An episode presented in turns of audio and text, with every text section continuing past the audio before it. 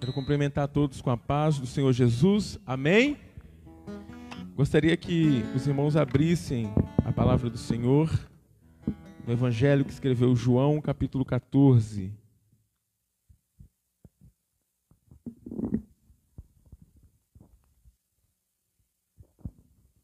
João, capítulo 14. Nós vamos ler os versículos 13 e 14. Amém?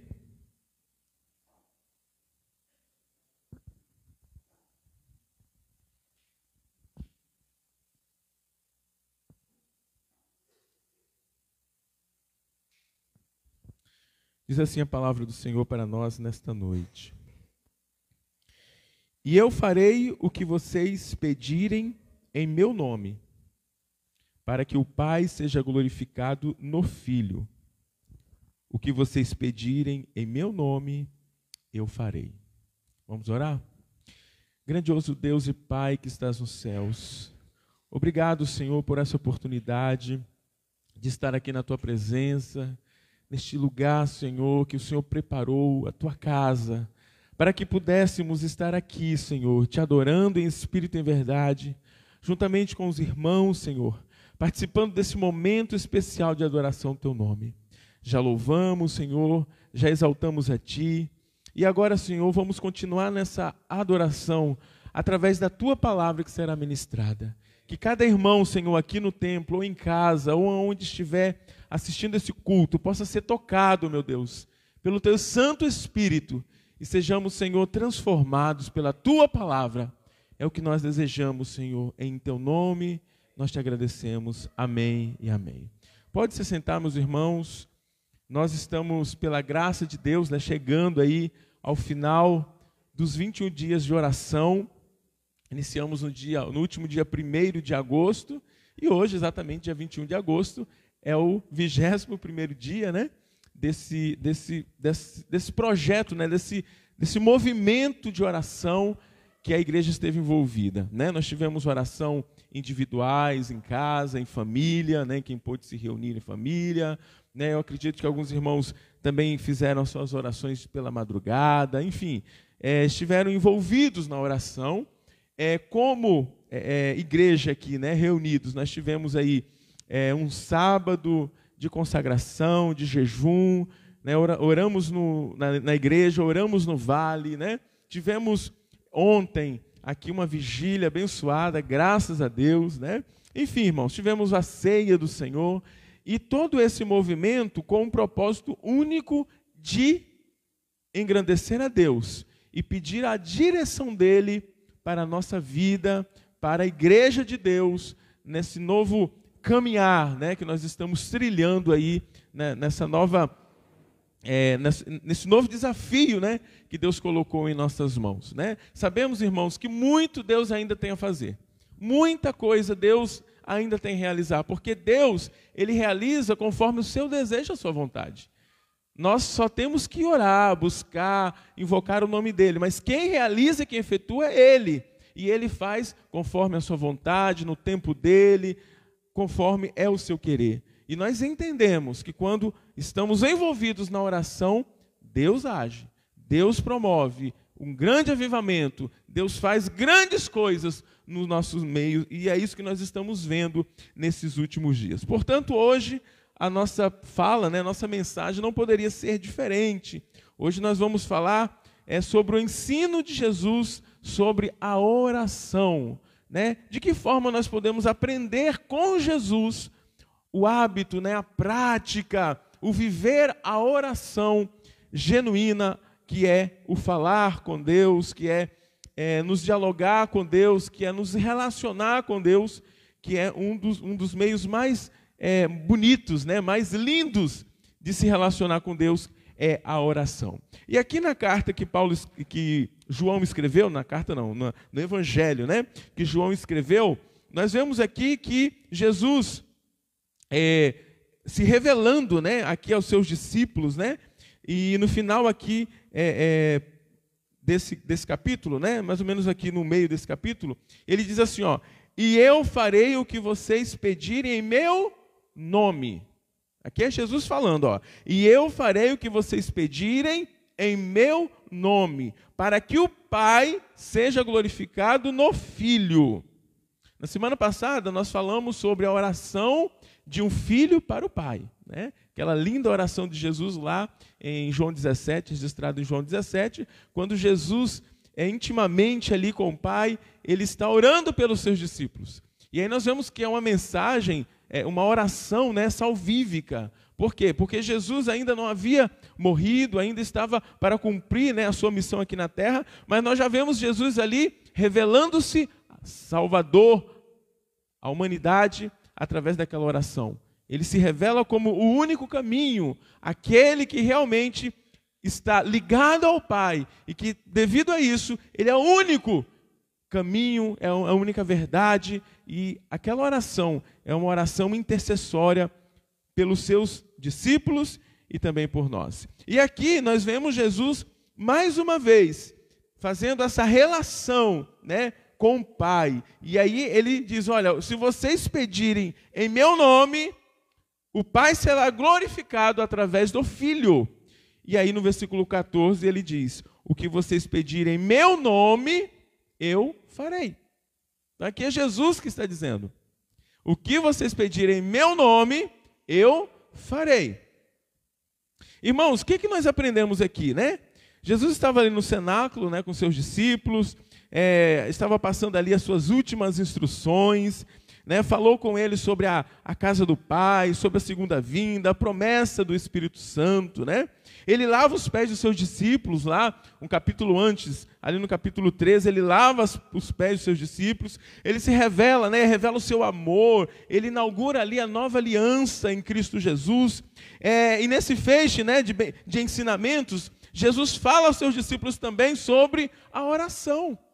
Então, dentre tantos ensinamentos, Jesus, mesmo naquele momento final da sua vida, Jesus fala da oração, fala da importância da oração, fala da importância de se relacionar com Deus através da oração, que é um diálogo, uma conversa pessoal e íntima com o nosso Pai. E se tem uma coisa que Jesus fazia muito bem, era orar.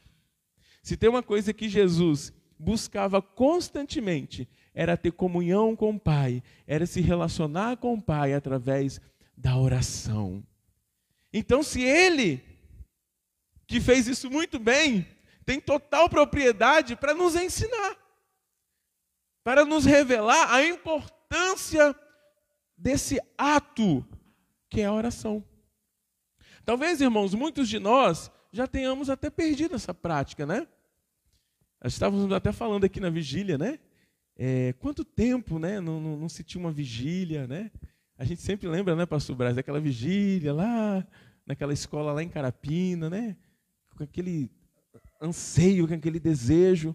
E por quê? A gente só lembra assim, né? É, de vez em quando de uma vigília lá, outra. Por quê? Porque, de certa forma, nós perdemos né, aquele hábito, aquele, né, aquele costume de, de orar, enfim.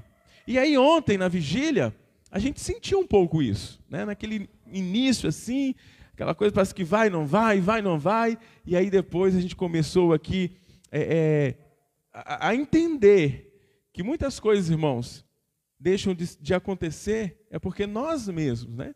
Nós mesmos é que, felizmente, deixamos de fazer, deixamos de buscar, deixamos de, de, de, de fato, sabe, aquela, aquela busca, aquele anseio. E aí, quando nós entendemos isso, a gente começa a ver que precisamos mudar, né? As nossas práticas, precisamos voltar, né? Aquelas práticas, precisamos voltar àquela, àquela comunhão gostosa, né? De estarmos juntos em oração. E isso reflete de alguma forma na nossa vida pessoal de alguma forma reflete também. Essa, essa falta dessa prática reflete muitas vezes nas nossas vidas pessoais. E muitas vezes nós tomamos decisões sem pedir a direção de Deus. Muitas vezes nós fazemos coisas importantes na nossa vida e não oramos. Não buscamos a Deus a direção, né? E quando vai ver, nós já fizemos, já realizamos, e aí depois a gente não entende por que não dá certo, né? por que não deu certo, poxa vida, né, eu estava esperando é, é, é, que isso acontecesse e não aconteceu, e eu pensei que ia dar certo e não deu, por quê? Porque muitas vezes nós esquecemos de colocar né, nas mãos do Senhor, de orar, de pedir a orientação dele.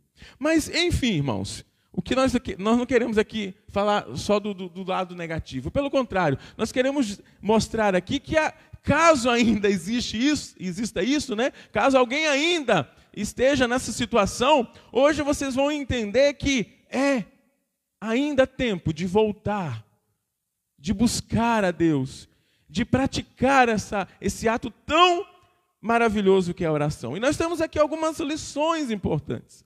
Né? Nós temos aqui, é, no texto né, que nós estamos meditando aqui, Jesus ensina quatro verdades sublimes sobre a oração.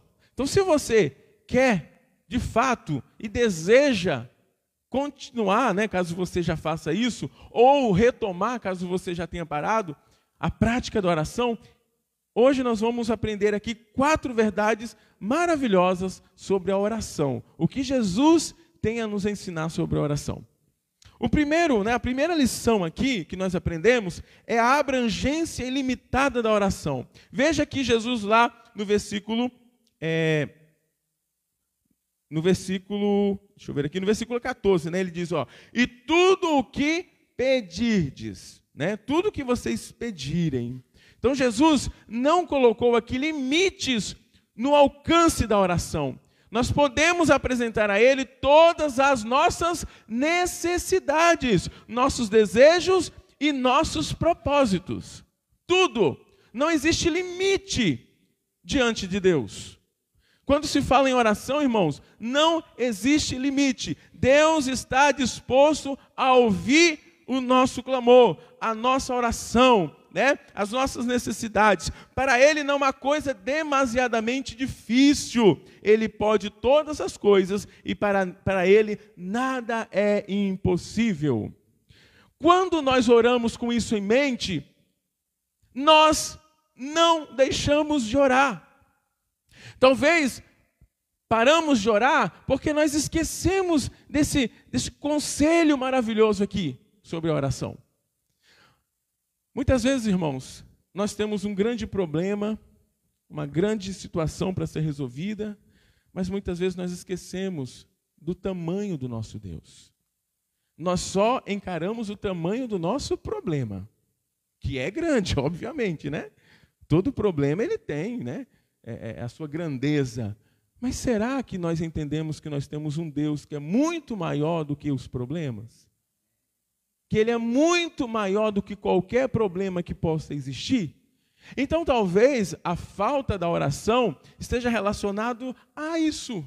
Por quê? Porque nós não refletimos na grandiosidade do nosso Deus. E aí, irmãos, muitas vezes nós deixamos de ser ousados. Muitas vezes nós deixamos, de fato, de nos direcionar a Deus, sabe, conforme a sua grandeza. Tiago diz né, em sua carta que muitas vezes nós recebemos porque nós pedimos mal. E o pedir mal, irmãos, muitas vezes, não é só pedir aquilo que é, é da nossa vontade, né? aquilo assim, ah, eu quero isso, né? eu quero um carro, eu quero um... e, e aí a gente deseja coisas, deseja, deseja as co coisas, e aí a gente fala, ah, Deus não vai dar porque a gente pediu mal. Mas quem disse que pedir um carro, pedir um, uma casa é pedir mal? Pedir mal não é nesse contexto. Ah, então não posso pedir nada para mim? Pode. O pedir mal, muitas vezes, não é o pedir algo a Deus em nosso benefício. Porque Deus tem prazer em nos dar as coisas. Nós não cremos na teologia da prosperidade, que é aquela coisa de que é, é como se fosse uma barganha, né? uma troca. Deus só dá se eu der alguma coisa a Ele. Né? Aí Deus me dá. Ou se, se, se eu não ganho nada, se eu não tenho nada, porque alguma coisa está errada, né? porque eu estou em pecado. Tal. A doutrina da, da, da, da, prosperidade, né? a teologia, ela ensina isso. Aquela troca, aquela barganha. A gente sabe que não conseguimos fazer isso. Nós não temos nada a oferecer a Deus. Tudo que nós temos é dele. Nós devolvemos para ele. Você sabia que o dízimo que é de Deus, o correto é você dizer que você vai devolver o dízimo e não dar o dízimo ou não pagar o dízimo. Por quê? Vou devolver o dízimo ao Senhor. Porque já é dele. Então, se é dele, eu não vou pagar, não vou dar, eu vou devolver. E não só o dízimo, como todas as coisas. A nossa própria vida é dele, é ele que dá e ele que tira. Então, tudo é dele e nós devolvemos a ele. Como é que nós devolvemos a ele? Através de uma vida de louvor, de gratidão. Por isso que nós entendemos que a oferta, por exemplo, é, é um momento de adoração, de gratidão a Deus. Por quê? Porque o que nós entregamos aqui no altar não representa nada. Não representa nada diante de Deus. Não conseguimos devolver nada a Deus. Ou melhor, não conseguimos dar nada a Deus, né? Tudo que nós temos é dele e volta para ele através de uma vida de gratidão, de louvor a ele. Mas sabe por quê, irmãos? Muitas vezes nós negligenciamos a oração, porque muitas vezes nós não entendemos que a oração não tem limites. E aí a gente pede de forma mesquinha, a gente pega, a gente não é ousado, sabe? A gente, a gente não tem aquela, a, aquela percepção de um Deus grandioso. Então, essa falta, sabe, de, de compreensão desse Deus, muitas vezes nos limita. E a gente acaba limitando a Deus achando que Deus não é capaz, né? E aqui nós vemos que, na verdade, irmãos, Deus é capaz de tudo porque Ele é todo poderoso. Nós não oramos a qualquer coisa, nós não oramos a, a, a é, é, de qualquer forma, nós oramos a um Deus que é todo poderoso, que está sentado no trono, que tem as rédeas da história em Suas mãos. Ele é poderoso para interferir no curso da história e para atender o clamor do seu povo. Deus muda o curso da história quando o seu povo clama. Nós temos vários exemplos na Bíblia, né? Quando o povo de Israel se rebelava contra Deus, Deus julgava o seu povo, né? Mas quando o povo andava em retidão, o que, que acontecia? Deus movia em favor do seu povo. Deus lutava as guerras pelo seu povo. Deus dava vitória ao seu povo. Então Deus, ele descortina a história quando o seu povo está comprometido. Por isso que nós iniciamos essa nova fase orando. Poderíamos iniciar de outra forma, mas por que nós decidimos iniciar orando, clamando, buscando a Deus? Porque se nós queremos que um renovo aconteça, nós temos que buscar a Deus do renovo. Temos que ser ousado e dizer, Senhor, nós queremos algo novo. Nós queremos coisas novas. Nós queremos algo que realmente nos, nos faça ver uma perspectiva diferente. Tantas coisas nós temos que realizar aqui, né, irmãos? Se formos olhar humanamente falando, a gente diz, é, não vai ser possível. Mas não, irmãos. Nós não podemos pensar assim. Muitas coisas de fato precisam ser realizadas. Mas se nós cremos que Deus é poderoso e que Ele pode interferir na história, por que não buscar a esse Deus, né? Ouse apresentar grandes pedidos a Deus. Ouse colocar diante dele o impossível dos homens. O que o homem não pode fazer e o que a ciência não pode realizar, Deus pode. Ele pode, porque Ele é todo poderoso. Então a primeira lição que nós aprendemos é que não há limites para Deus quando oramos. Deus é ilimitado, né? Deus é grandioso, é maravilhoso.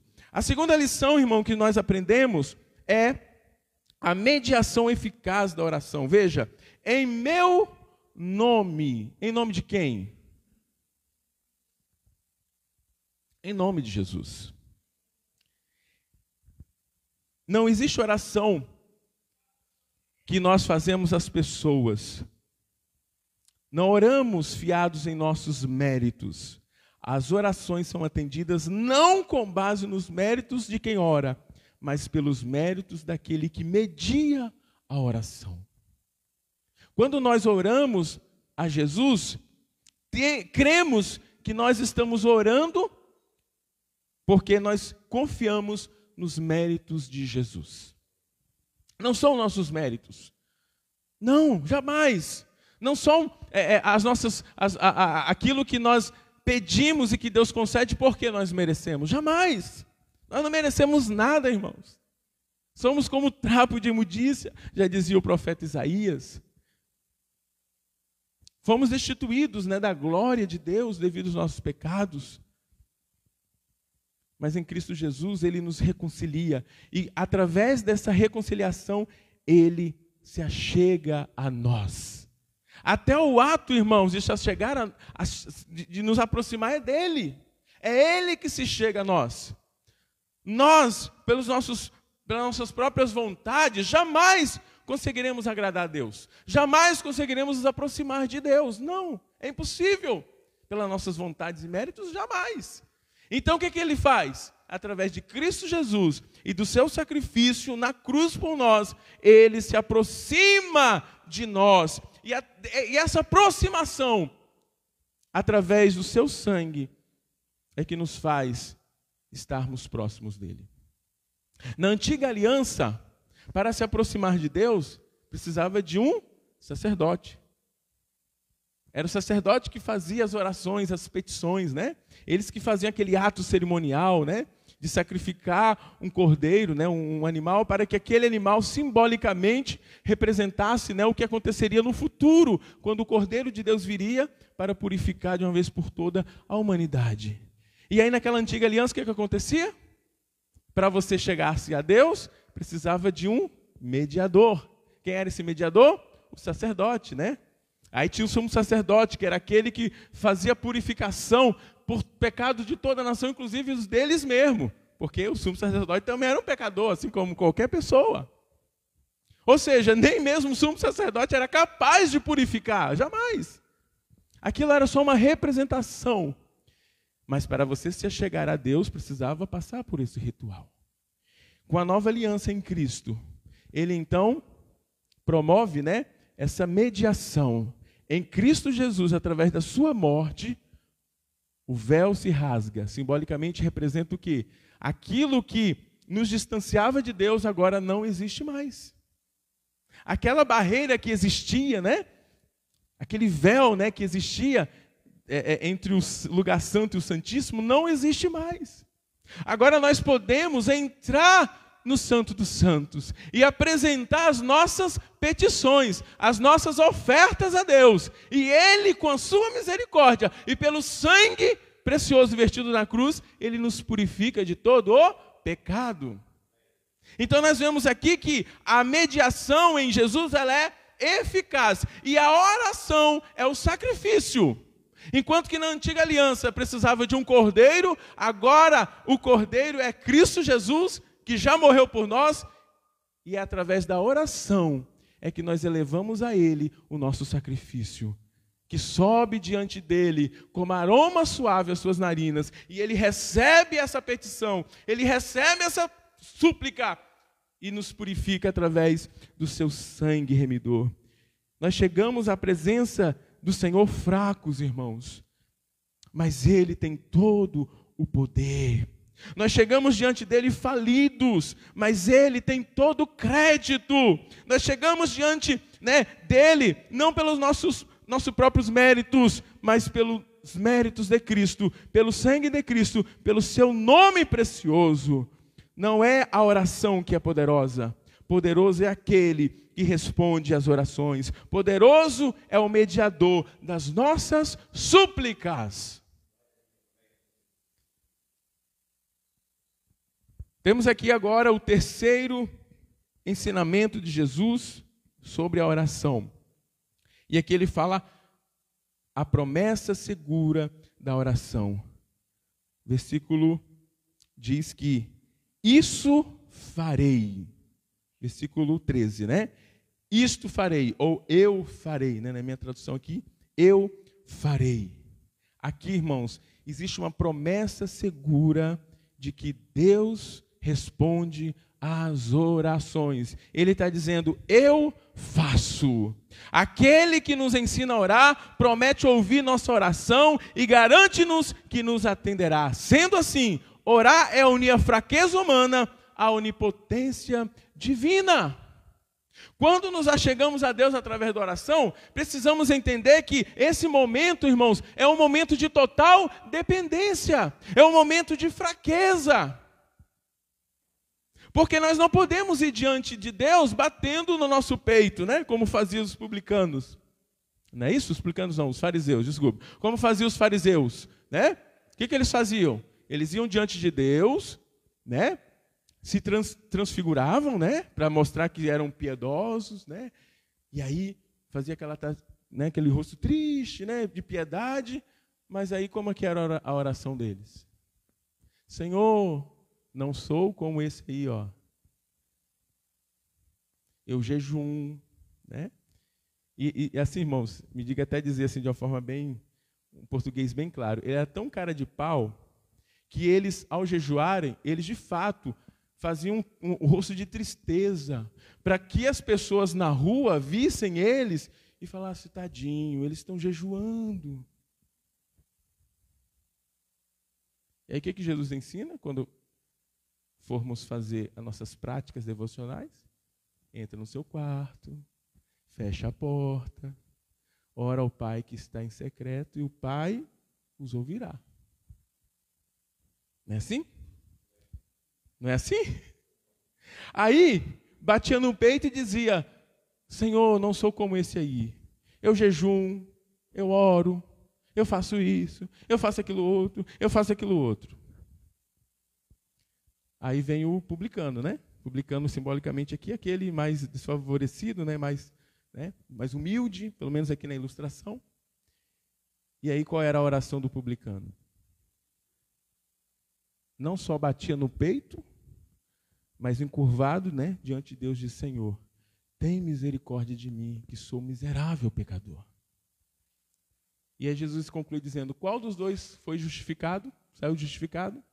Aquele que bateu no peito se exaltando ou aquele que se, se humilhou diante de Deus e se colocou na, na, na dependência dele? Claro que foi esse, irmãos, porque Deus, ele abate os altivos de coração. Deus abate os orgulhosos. Deus abate aqueles que se acham melhores que os outros.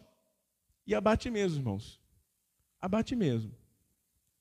Se tem alguém orgulhoso que você conheça, pode ter certeza, uma hora ele vai sofrer uma, uma lição.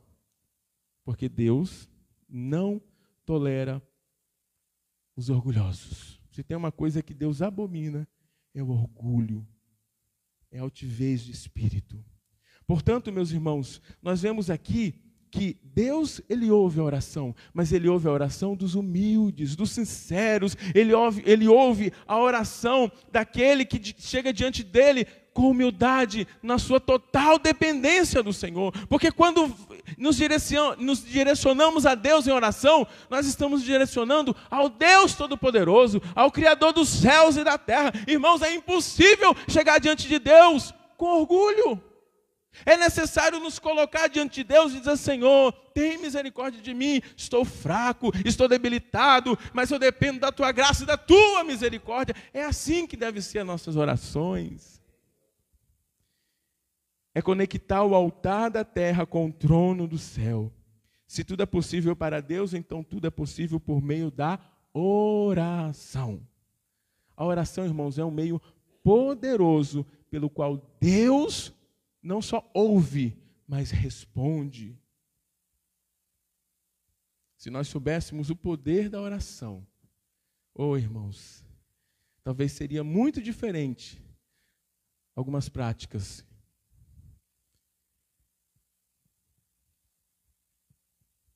Sendo Deus soberano e fazendo todas as coisas conforme o conselho da sua vontade, escolheu livremente agir por meio das orações do seu povo. Tiago, irmão de Jesus, escrevendo sua carta, escreveu: Nada tendes porque não pedis. O mesmo que diz, olha, vocês pedem mal, ele fala assim: olha, vocês não têm nada porque vocês não pedem também. É aquele primeiro item lá, né, da, da ousadia, né? Não pedem. E quando pedem, pedem mal, então não vai receber.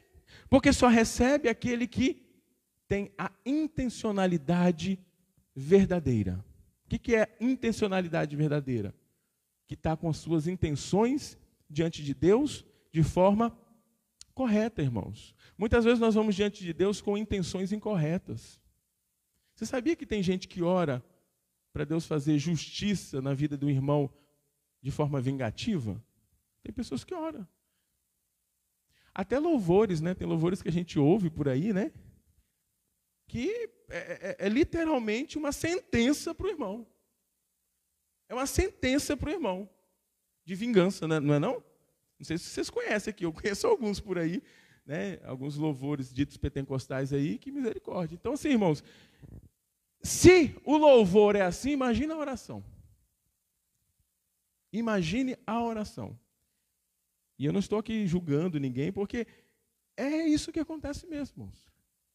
É isso que acontece. Isso não é nenhum tipo de julgamento. É, é, e às vezes as pessoas fazem até sem perceber, às vezes tem até, é, entendo eu, até inocentemente, às vezes usam palavras e contextos fora do contexto, né? textos fora do contexto, e, e, e às vezes acham que está ali orando, fazendo aquela oração maravilhosa diante de Deus, e na verdade, irmãos, não, não tá, às vezes não está nem passando do teto. Acontece.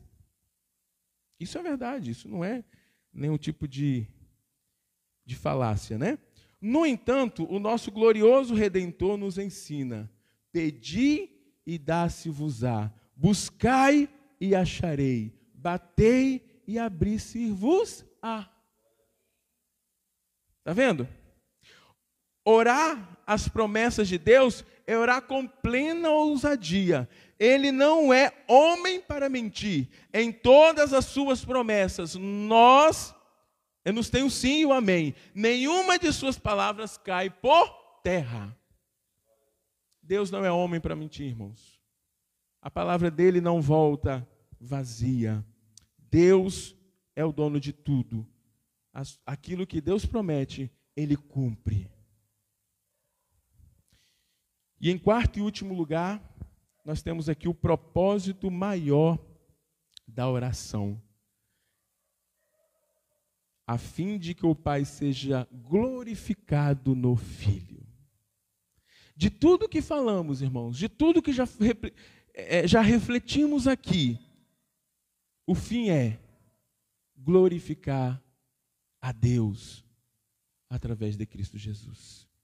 O fim da nossa oração não é o nosso bem próprio, mas é a glória do Pai manifestada no Filho. Quando o Senhor atende a nossas petições e súplicas, o Pai é glorificado e o Filho é exaltado nele. A oração não é antropocêntrica, mas teocêntrica. A oração não visa exaltar o homem, mas a Cristo. Tudo vem de Cristo, tudo é por meio de Cristo e tudo é para Cristo. Aleluia! Louvado, engrandecido é o nome do Senhor. Quando oramos, estamos nos direcionando ao Rei do universo, estamos centralizando Cristo em nossa vida, estamos deixando de lado aquilo que julgamos ser mais importante para colocar diante de nós o Senhor Jesus Cristo, que é o principal, a pedra angular, que foi rejeitada por muitos, mas foi a pedra que reconstruiu as nossas vidas para que hoje pudéssemos ter acesso ao Pai através de Cristo Jesus. Na mesma medida que nossas necessidades são supridas, em resposta às nossas orações, o Pai é glorificado. Na mesma proporção que apresentamos ao Senhor os anseios da nossa alma, encontramos nele a resposta. A bênção que vem do céu a nós retorna para o céu como um tributo de louvor ao Pai, o único que é digno de toda honra, de toda glória e de todo louvor. Portanto, orar a Deus é uma prática de adoração, é uma prática de louvor, é uma prática de exaltação. Aquele que é digno de receber toda honra, toda glória e todo o louvor. Aleluia! Louvado seja Deus, bendito és tu para todo sempre, Senhor. Portanto, meus irmãos, a oração é a chave da vitória. Você já ouviu, né? Esse, esse jargão, né? A oração é a chave da vitória. Sabe por que a oração é a chave da vitória? Porque é a oração que destrava. É a oração que destrava, né? Se tem algo que está travado, irmãos, é a oração que vai fazer destravar. Se tem algo que está amarrado, é a oração que vai desamarrar. Se tem algo que está sei lá, que está parado, que está estacionado, é a oração que vai fazer andar. E se a igreja quer avançar, é orando que ela vai avançar, é orando que ela vai caminhar, é orando que ela vai chegar ao alvo em Cristo Jesus, o nosso Senhor. É orando. Claro que não é só orando, né? Hoje estamos falando da oração, já falamos aqui da, da, da palavra, né? Da, da, da palavra de Deus, já falamos de outras práticas também aqui, mas é a oração que de fato vemos o agir de Deus no meio do seu povo. A oração promove restauração, promove mudanças, né? A oração promove muitas coisas, irmãos. É impossível a oração sincera não provocar mudanças. Ela provoca. Ela move as mudanças. Então, irmãos, é através dela que nós vamos avançar. Se você que está aqui ou que está em casa, talvez tenha perdido essa prática. Talvez você tenha até dificuldade de orar. Eu já ouvi pessoas dizendo: eu não oro porque eu, eu, eu tenho dificuldade, eu não, eu não consigo, sabe, orar, eu não consigo encontrar tempo para orar. Talvez, irmãos, porque falta essas lições aqui que nós aprendemos hoje. Vamos só recapitular aqui, só para a gente terminar aqui. Então, qual é a primeira lição? A abrangência limitada da oração. A oração não tem limite, porque o Deus a quem nós nos direcionamos não tem limite, é o Deus Todo-Poderoso. A segunda é que a mediação ela é eficaz, porque quem media as orações é Jesus, o Deus Todo-Poderoso. Depois nós temos em terceiro lugar a promessa segura da oração. Podemos crer que Deus ouve e promete aquilo que cumpre. E por último, o propósito maior da oração, que é glorificar ao Pai. Talvez falte a prática da oração porque falta essas, esses ensinamentos, essas lições tão preciosas para que de fato busquemos a Deus mais em oração.